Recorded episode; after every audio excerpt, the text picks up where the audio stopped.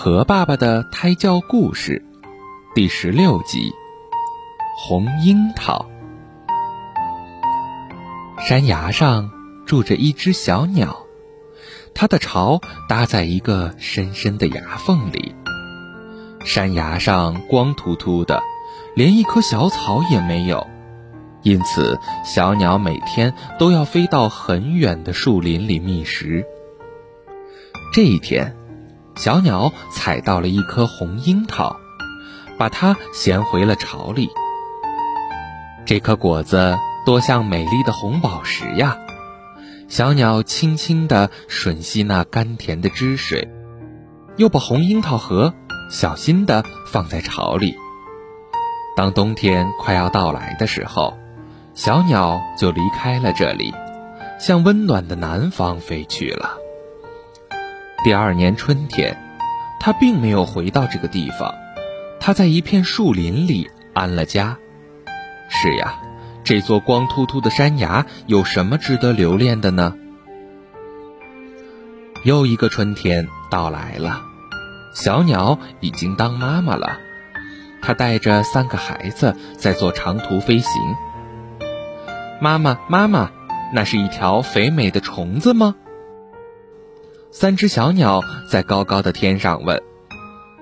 鸟妈妈说：“不，那是迂回曲折的大河。”妈妈，妈妈，田野上那是一棵棵新发的小草吗？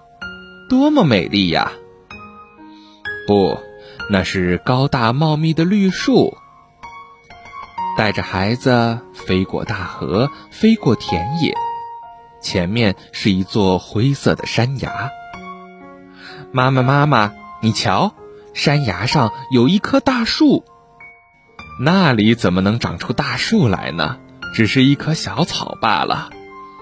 鸟妈妈笑着说：“孩子们。”不要老是搞错呀！可是这一次，搞错的却是鸟妈妈。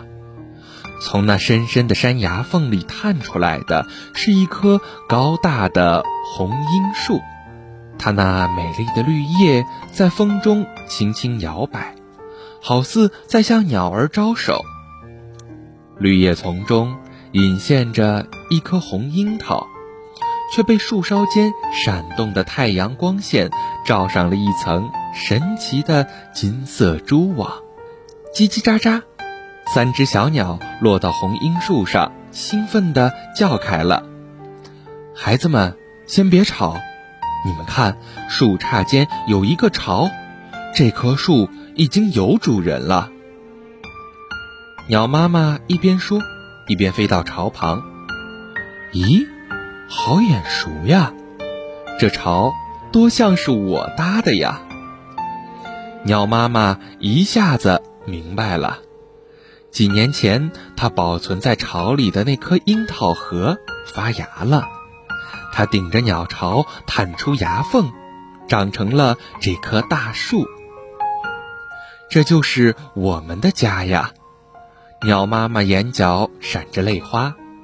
它与孩子们依偎在大树的怀抱里，向他们讲着过去的故事，叽叽喳喳。